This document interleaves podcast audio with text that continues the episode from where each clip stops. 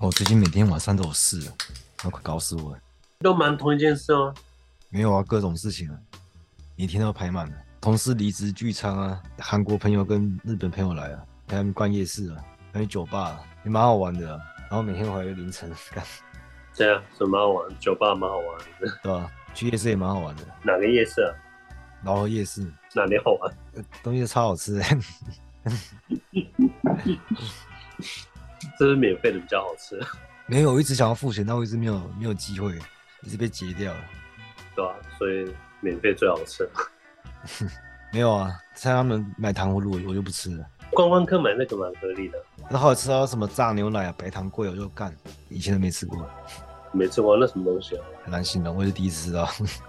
好，欢迎到今日哲学为你提供最新的哲学资讯，我是表子，我是迪亚哥。这礼拜想跟你讲那个，我最近也看了吴淡如的新闻。哦，AI 那个没有，可是我尽量帮他讲话。嗯，你很介意我帮他讲话？介意？不，你很惊讶？嗯，也不会啊。不会。我说吴淡如他他职业是什么？他是作家。嗯，你知道作家他们行业的规矩就是有人代笔，然后我就挂上自己名字啊，这本书就是我写的。嗯，说今天我我吴淡如我在 AI 输入词条。然后 AI 帮我生成图片，那他妈这当然是我的新我的作品啊，没有毛病啊，嗯、对啊，其实我觉得他说的没错啊。你 站这角度来讲的话，你站在吴淡如的角度来讲，他觉得没错。对，这样没错。但是我们来讲说，为什么他有问题？因为他就是标准的脱离劳动生产创造。我是说他那个样子，诶他书是不是他自己写？我我不知道啊，我有没有实质的证据？我是因为自己在出版业，我看到很多作者。都是脱离生产，主要都是编辑在写，然后作者挂名。其实我觉得这种技术出现了，其实很振奋人心啊！我觉得它很有解放性。我觉得以后以后可能会有 AI 帮你写小说，帮你写剧本，然后你看他们现在还会那个生成图片的，看以后搞不好连漫画都是 AI 帮你画的。因为我觉得它可以自动生成游戏啊，你啊里面的剧情都是自动生成哦，任务都自动生成，即时运算的那个剧情。嗯，我觉得这东西很有解放性啊，也但是目前而言，创造性工作还是人类在做了。其实我的立场就是，有好的工具就直接拿来用。像我最近找资料，我会推给我同事用啊，他是他编辑嘛，他来整理资料啊，来找书，他都很方便啊。我觉得人以后的工作就变成就是修改而已啊。我会教他生成文案啊，他生成完的文案，我们之后再润饰他就好了。我就不用去怕，而且要去学习，你要去用它，因为最好的学习就是用它嘛。你要跟生产资料结合。一样的道理嘛，我学这些最快方法是什么？就把它做成节目啊，你直接用最快啊，就是要去学习去掌握它。尤其是这个时代要横向发展的，我觉得这个东西也不是工程师专属的。就算你是做文书工作，你会写一些简单的程式，然后这个 ChatGPT 它是把技术门槛都降低了，你可以直接叫它写，你就复制贴上就好，你再修改一下你就可以用了。然后这些都可以帮助你工作更有效率啊，还可以提高你的议价权。这些是生产力，或是 AI 绘图嘛？现在 AI 绘图的技术也是非常惊艳啊。那绘师其实不用担心自己会失业，它反而是解放你们，因为你不要把 AI 想成竞争对手，你要把它当成工具啊。就一些重复性劳动没有创造性的，你就交给 AI 去算图。像我以前做后期要挖贝这种，像做苦工的，你每次都挖到早上的，然后听到鸟在叫，就很浪费我时间的。它就可以把你解放出来，就是把机械性、重复性的工作让 AI 去做。所以你不用担心会被取代，因为它本来就已经存在，只是它是分工的形式在那边啊。你就像人肉智慧一样，你就做机械性的劳动，它现在克服了这个分工。哎，绘图很有用哎。嗯，就像你，你知道设计师最大麻烦是什么东西吗？就是跟那个跟顾客沟通，就常常抓不到感觉。你画顾客说，哎，这好像不是我要的感觉，你就一直画画画很多图给他们去选，没有，你现在用 AI 你就可以去生成，就是。大概什么感觉，然后给顾客，这降低你们沟通的成本。嗯，我们以后的公司就说，哎，我干嘛找你设计 logo 啊？我自己叫 AI 帮我画个 logo 就好了。嗯，会变成脑力活动的体力性会由 AI 来承担的。我们这边就看到分工本身在进行辩证运动，它扬弃了脑体二分的对立，这是很伟大的。原本浪费生命的重复性劳动可以由 AI 代劳，好，但前提就是你愿意跟生产资料结合嘛，你就可以升级，不是被取代了。跟 AI 结合，更注重的是你的提问的能力！你要怎么提出正确的问题？帮助你解决问题，你要学习这个。像你原本工作需要什么记快捷键啊，或是你需要长期的肌肉记忆，然后来画图嘛什么的，那这些都可以把你省省起来。人类更多去做创造性、决策性的工作，所以你只要学习怎么去引导他，来帮助你完成工作。那他做不到什么事，他没办法做到的事情，就是他没办法逼你去学习。你没办法请一个人帮你念书嘛，所以你要自己去学习，这没有人可以代劳的。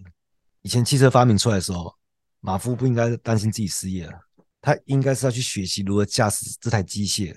那无人车普及，司机应该也不要担心失业，他反而避免你会疲劳驾驶啊。你应该去学习如何管理或是维修啊，因为这个技术不可能一下子全部都取代啊。我们应该把这种技术问世看成是调整阶级力量对比的契机。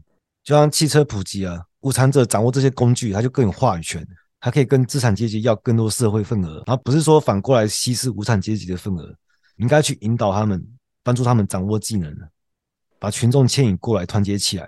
因为这些工具是降低技术门槛，它应该是让大众受惠。就让积极力量对比向中间靠拢，抹平阶级之间的差异啊！我希望更多的人可以看清这一点。你有能力就去帮助别人，为什么？因为你自己也不想不想要孤立无援嘛。你有很多问题是你无法靠自己解决的，所以你的问题就是别人的问题。你解决别人的问题，就等于解决自己的问题。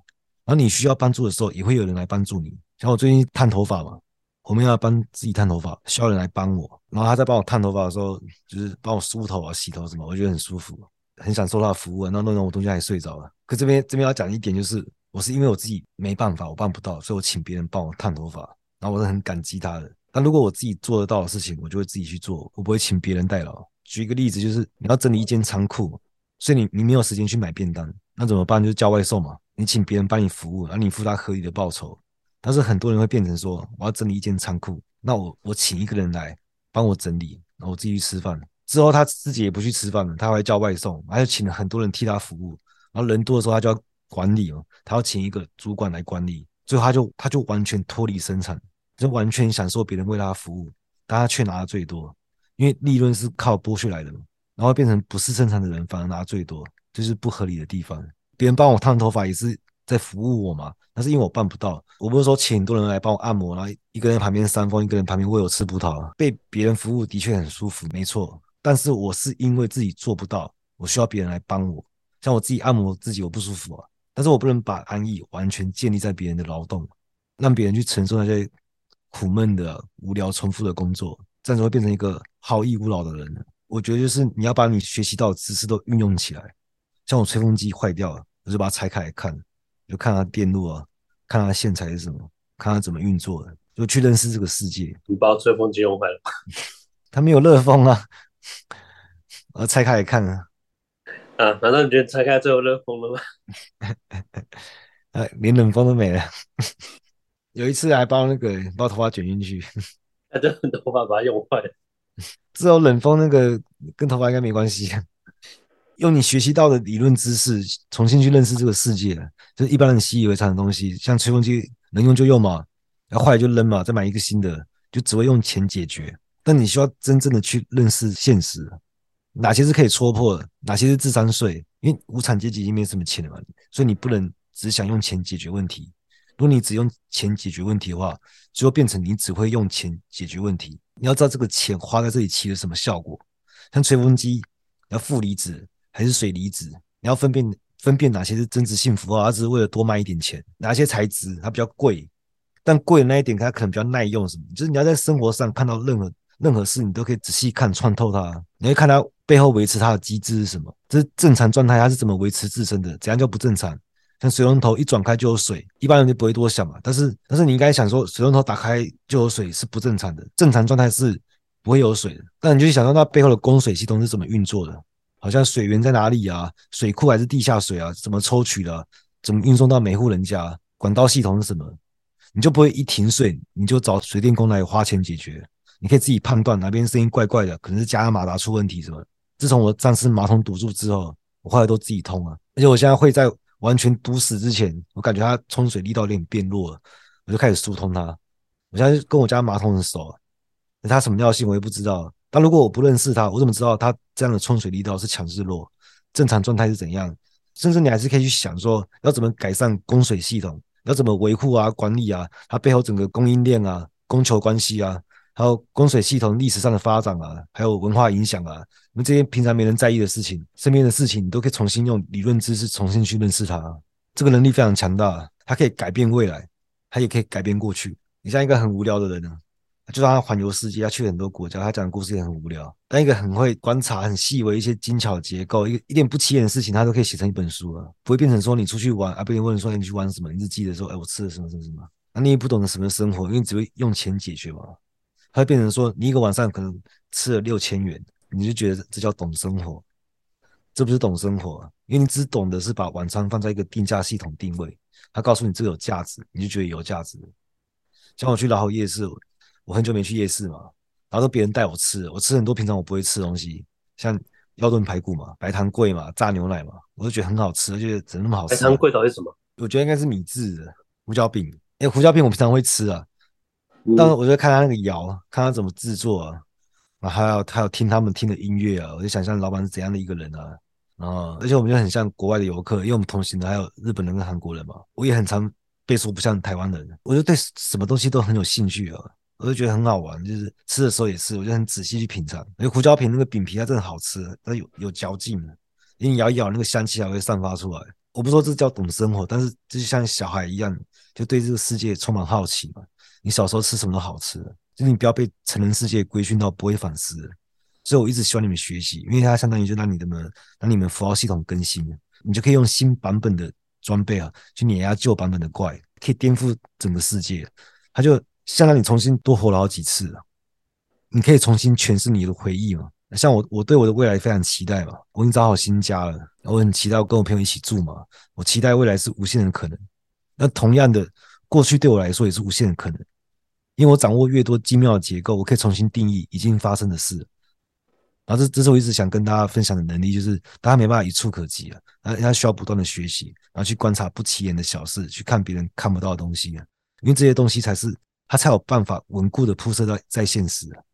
因为你嘴巴说改变世界，你讲的再好听，它都是虚无缥缈，它落不到实地啊，它只是飘在天上的乌托邦呢。这不是能力的问题，它是取决于你的你的态度啊。就你你要采取什么姿态去面对这个世界？你愿意去学习吗？愿意去分析判断？你去想象未来是什么样子？像我要搬新家，我就已经在构思我要怎么布置。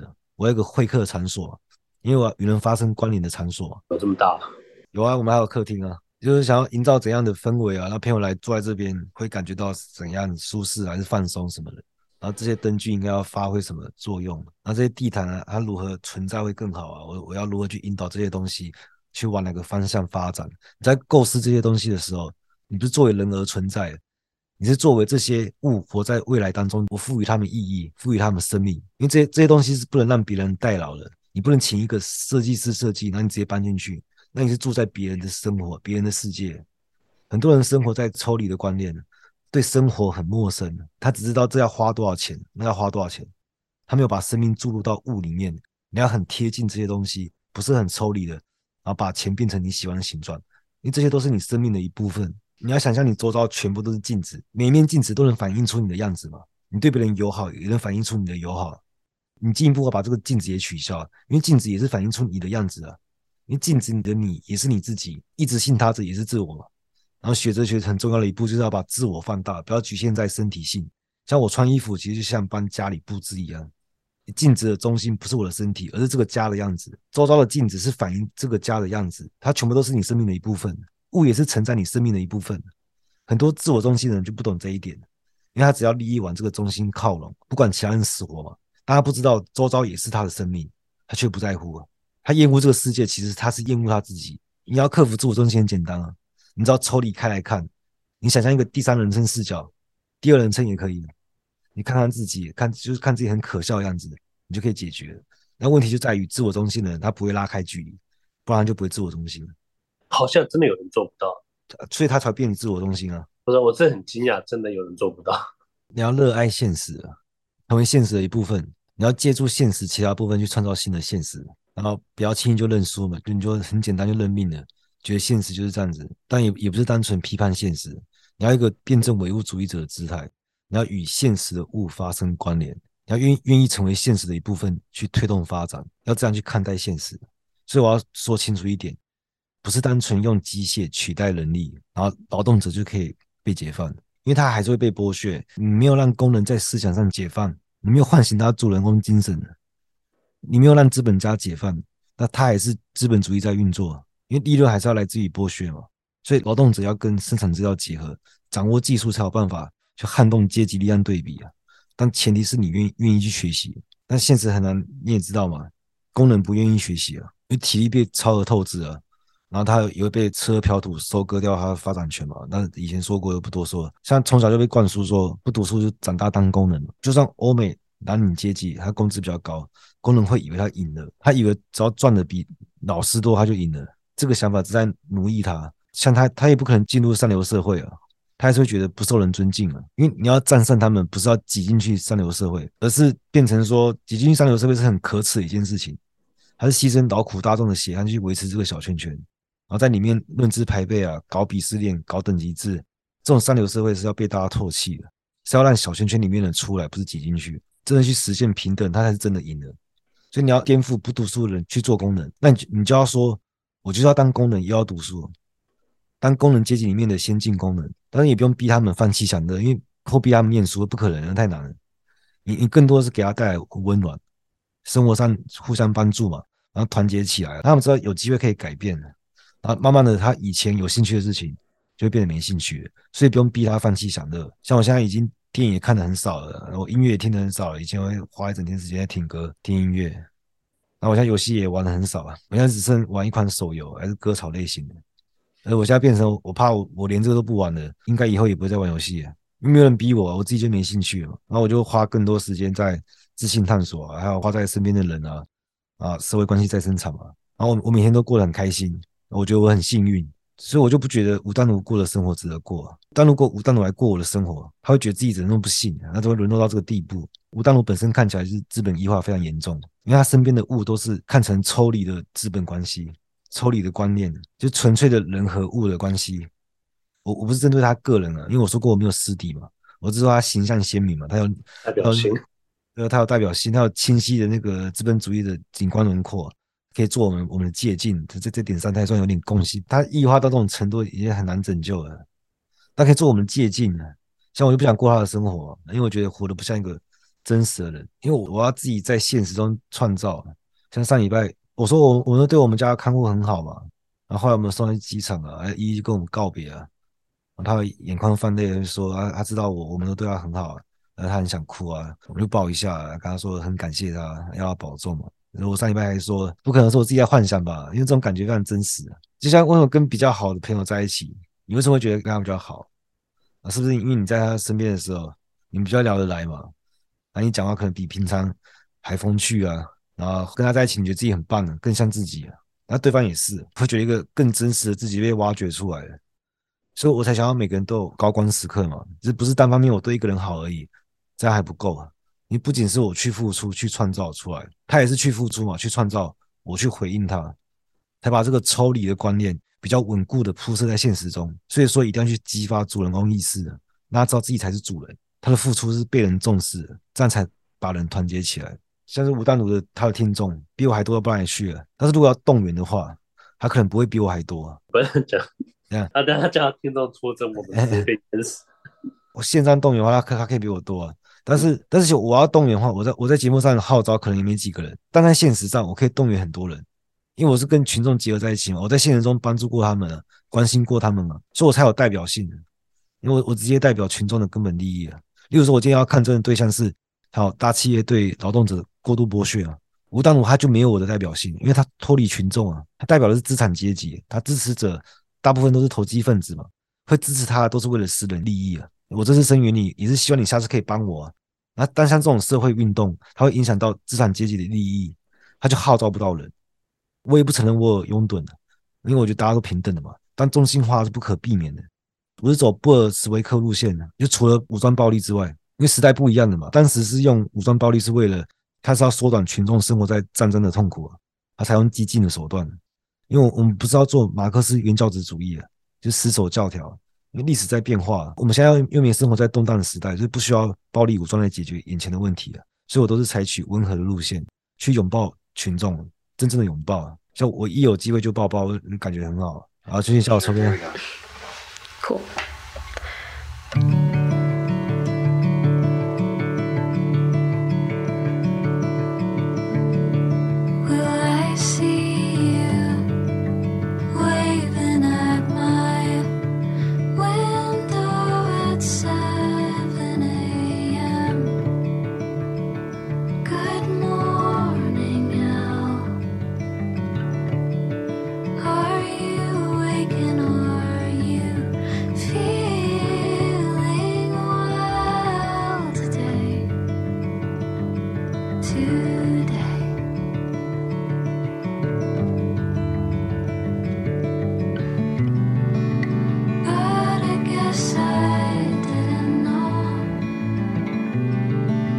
that.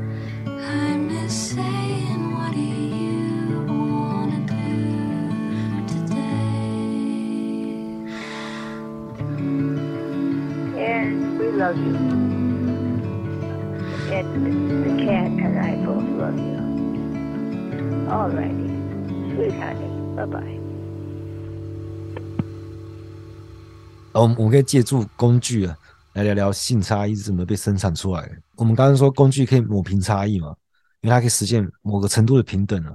像是跑步，有人跑得快，有人跑得慢，但是搭高铁的话，大家都一样快啊。它对心肺功能、对肌肉含量等等这些要求都被取消了。那像美国宪法第二修正案嘛，就是枪械，它抹平每个人武力的差异啊。但是我们回到冷兵器时代，每个人赤手空拳，男女之间的差异就被扩大了。所以，我们不用单纯的生理差异来看待性差异，而是要着眼在劳动的分工，它造就出性别的不平等。因为我们是支持同工同酬嘛，但男女天然的劳动能力，它会刻意筛选掉大部分女性啊，没有办法做跟男性一样的工作。我直接举例比较快了，像操作工具，像是扳手啊，它就对女性不友善。扳手还好吧？扳手什么？因为扳手因为它很笨重，而且它需要更大的力量、更强的肌肉。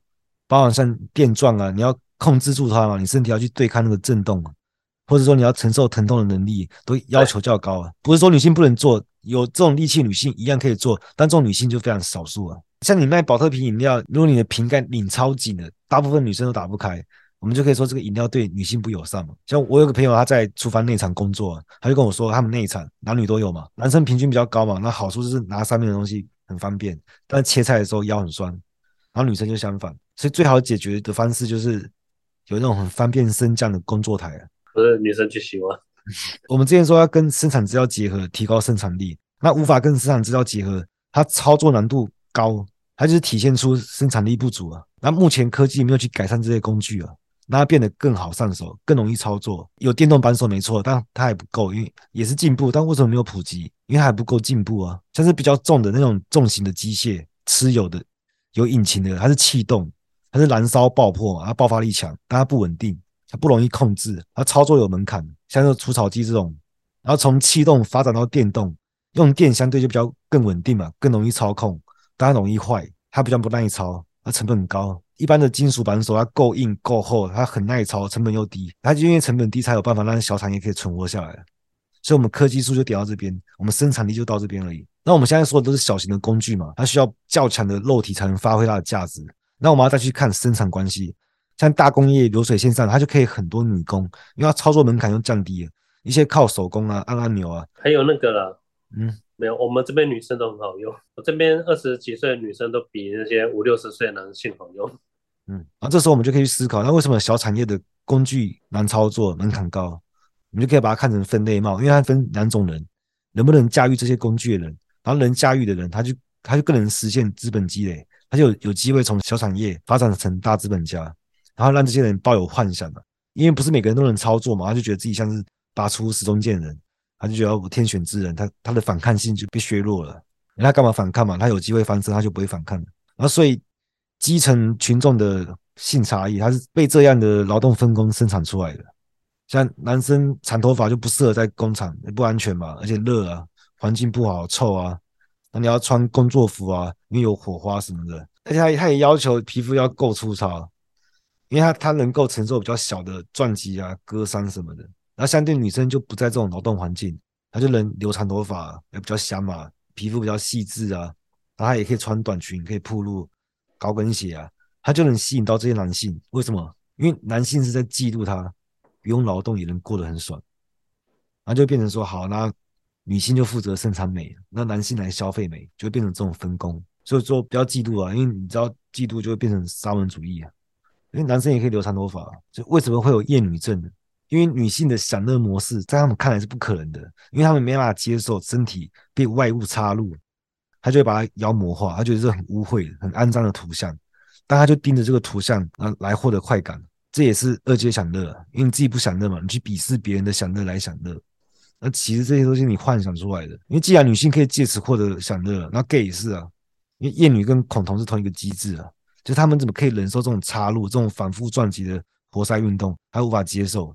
那如果他们可以借此获得快感，那为什么他自己不试试看，也被插插看？他觉得绝对不行嘛，没有没有为什么？这种男权秩序，他也也压抑着他们。那他想要对这种压抑进行反抗，但是他不能被直接否定，所以他会投射到另外一个东西上，就透过妖魔化的方式，来幻想这个画面，凝视这个图像，然后鄙视他人的享乐模式来实现二阶享乐。但其实你就是嫉妒，因为在这个意义上，我们就可以说恐同即生贵了。你嫉妒别人可以享受被插入的快感，你嫉妒你不能成为他，但你干嘛要成为他嘛？就是别人以他的方式作为享乐，你干嘛要把这种享乐模式？好，当成是真的，再来组织你的你自己的享乐。像我公司同事里面也有同志嘛，我管他享乐模式是什么，呃，就算他把这种享乐模式作为自我认同，那他把同志就直接认同于自己的本质，我那那我觉得无所谓，因为我们说过人的本质是社会关系的总和嘛，他最内在的社会关系应该是是社会关系的生产活动，是活生生的现实。因为我看到的是具体现实人，人的内在本质还充满矛盾张力啊。因为他他要对秩序不停的自我超越，只是他卡住了，他卡在这个享乐模式，所以他就当成他自我认同，但不能代表这个人本身，因为你也可以在自信上享乐嘛，但这个自信享乐也不能代表我，我因为我是活生生的人，而且我也知道享乐是是以不被满足为目的的，他是以失败来维持他自己的存在的，所以我也要超越他嘛，我自己都这样做，那我管别人享乐模式是怎样？重点，他是具体现实的，对，他是我身边周遭的人，那我关心他，帮助他，然后让社会关系再生产，那这些社会关系的总和才是人的本质。所以，享乐绝对是以失败收场的，不然它不会存在。因为如果真的可以充盈享乐，那应该是一次性的，一劳永逸的，就再也不用做了。这很简单的道理，你有经验都知道嘛。高潮过后你就知道真相了，因为你根本抵达不到圆满，你反而觉得空虚啊，你觉得自己很蠢，不知道该干嘛，现实也没有改变，也没有解放性。然后把这种东西来代表一个人，那也是把人看得太简单了。所以 LGBT 那些政治正确啊，直接把性向当成自我认同。呃，虽然虽然性向这个东西本来就很可疑，但不管，这还是一阶的，我觉得还无所谓。但到处出征，这就是二阶的。因为你说别人歧视，是你自己在歧视啊，因为你你是在投射幻想，然后妖魔化另另外一个群体。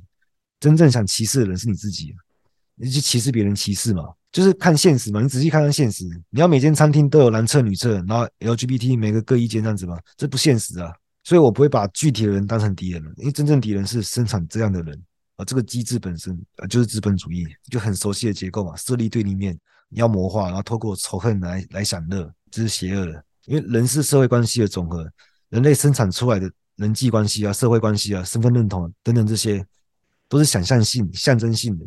都是幻想层面的符号性的秩序，而符号性的秩序要反过来把人锁死，动弹不得，这是异化。我是因为帮助你才生产出我们的关系，不是因为你是我的同事、呃，我的朋友、我的家人，我才帮你啊。然后什么国籍啊，甚至亲缘关系，你都要超越这一切社会秩序啊。能听得懂吗？然后差不多今天到这，拜拜，好了，拜拜，嗯。